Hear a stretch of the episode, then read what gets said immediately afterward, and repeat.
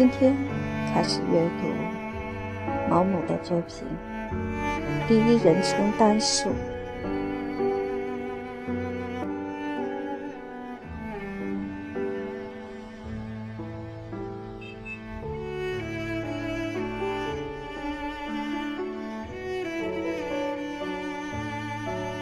前言。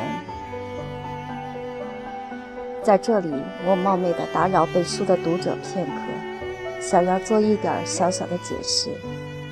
由于防止诽谤法律的滥用，现今此类官司急剧增加。譬如，某位律师先生名叫史密斯，但一本小说中也出现了一个叫做史密斯律师的人物，他便会威胁要起诉这本书的作者犯了诽谤罪。因此，小说的作者们都要在故事的序言中郑重声明：本书中的人物纯属虚构。我当然也不能例外，也要诚挚地发表这样的声明：本书中的所有人物都与现实生活无关。各位，请勿对号入座。但有一种例外情况，因此。我认为自己有责任先于解释，在这一点上，我可能有点过于敏感，但这也是事出有因。在以往的某些作品中，我可能将某些人物描写得过于详尽，因而人们很容易联想起生活中的某人，我因而受到了品味不高的指责，这让我感到十分不安。由于我已经习惯了劈头盖脑的板砖，因此这种不安并非为我自己，而主要是为文学批评界。我们作者当然希望能绅士一些，但经常难以做到。我们只能想，没有哪个作者能够在自己的作品中完全免俗，只能用这个办法来安慰自己。其实生活本身就是粗俗的。我非常熟悉新闻记者的工作，这个行业的人说话就可以相对自由一些，而且他们喜欢用些淫词秽语，但他们却要求文学保持纯洁。当然，我对文学应该保持纯洁并无疑问，但我担心，如果文学一旦过于纯洁，批评家与作家就难以找到契合点了，作家就会成为只能写赞美诗的人，而批评家们恐怕就得失业。我认识一些作家朋友，他们宣称自己作品中的人物与他们现实生活中认识的人没有任何相似之处，而我也就毫不踌躇地接受了他们的这个断言。但我始终搞不懂的是，他们怎么不将自己作品中的人物描写成泥塑或目标之人呢？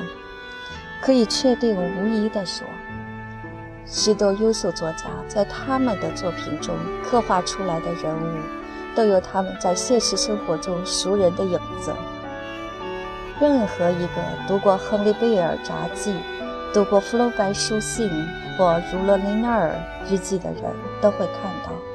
他们都对自己周围的熟人进行了仔细的观察，这样，一旦他们在写作中需要描写类似的人物时，脑子中就会出现这样的人物原型。他们平时就冷酷而有意识地记下各类典型人物的特征。我认为大多数小说家，特别是优秀的小说家。他们的创作灵感肯定来自实际生活，但即使他们的脑海中有某一个现实生活中的特定人物存在，也并不是说就要把这个人物原原本本地复制到自己的作品中，或者说他们作品中的人物就与实际生活中的某个人一模一样。首先，这些作家是以自己观察事物的眼光来审视周围的人。如果他们是些非同寻常的作家，那也就意味着他们看待事物的眼光与众不同。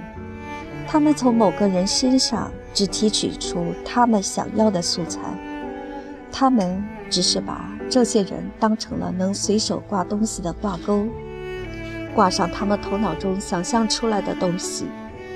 为了满足他们作品中故事情节的需要，他们会赋予这些模特本不具有的性格特征。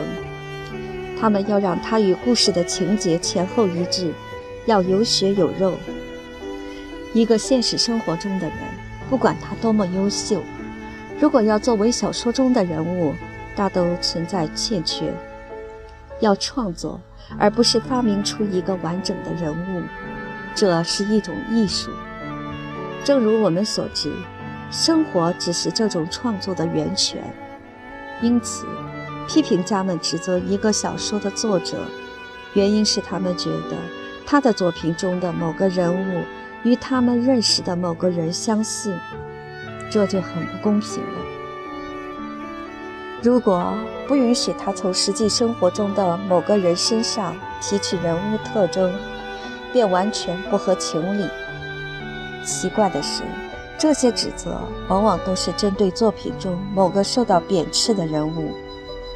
如果你在一部小说中描写某个人物对他母亲非常孝顺，而却动手打他的老婆，所有人都会大喊：“哦，这个人就是布朗，说他打老婆真是太恶恶毒了。”而没有任何人会说这个人是琼斯或罗贝奇，这两个人也是有名的孝子。我从这个例子中得出了个有点出乎意料的结论：我们认识自己的朋友是记住了他们身上的缺点，而非他们身上的优点。将一部小说中的人物与实际生活中的某人描写得过于相像，这是一件再危险不过的事情了。这样的人物与书中故事的情节很难相符。而奇怪的是。这样的人物反而比书中的任何一个其他人物都显得虚假。他无法使读者感到幸福。也正因为如此，尽管现实生活中有这样一位强大而杰出的人物，他后来成了诺斯克利夫爵士。尽管许多作家对他颇感兴趣，但以往从来没有任何一位作家能够在自己的小说中。把他描绘成一个栩栩如生的人物，而我在小说整整一沓中，就取得了不同的效果，让莫丁莫·阿丽斯这个人物吸引了读者的关注。当然，我在这个小说中没有用爵士本人的真名，而且对他这个人物进行了相当的贬损。如果不这样的话，我这样一部短篇小说，可容纳不下现实生活中的这样一个人物。我否认莫蒂莫·爱丽丝这个人物是爵士的照片，但我得老老实实的坦白，这个人物确实是爵士的一幅肖像。但既然是肖像，一个高明的画家有时就能让画中的人物出现变形。这样做既是为了取悦于被画者本人，也是为了激怒那些对艺术一窍不通的人们。一个作家如果偶尔写作手法上出现了过分之处，他应该能够得到谅解。作家毕竟也是一个凡人，因此，只要他承认自己的作品中存在瑕疵，那么他时不时地沉醉于小小的自娱自乐之中。也不会有太大的害处。莫蒂莫·爱丽丝现在已经遁入了另一个星球。他在那里既不用去想怎样勾引女人结婚，也不用为离婚之事而烦恼。而我怎么描述他，他也感受不到了。尽管他没有留下一儿半女来悼念他，但他毕竟也结了这么多次婚。肯定还是有许多姻亲的，而我也不想在小说中伤害他们的感情。而且他待人和蔼可亲，曾两度生活于怀特岛上。在那里肯定也会有很多朋友的，他们在那里参加手工劳动，大嚼乔治五世时期的面包。如果我在书中对他们说了尚有得罪的话，在此我对他们真心的表示歉意。而我为自己找到的辩解是，莫蒂莫·爱丽丝只是个小说中的幽默人物而已。如果有人硬要对号入座，为这样一个人物打抱不平的话，他们怎么发泄都不会有人阻拦的。但我在小说中称之为莫蒂莫·爱丽丝的这样一个人物，也需要有人来为他写编年史。也许有人会说，他这样一个重要的大人物，还轮不到我这样一个小人物来描写。但不要忘了，不管他是一个多么重要的大人物，他也是一个人。因此，他也必须会成为作家在小说中写作人物的一个原型。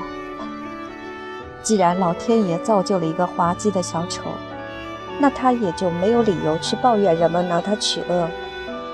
如果一个作家尽自己最大的努力将他真实的描绘出来，目的是让同时代的人们有所娱乐，那他也同样不应该有什么抱怨了。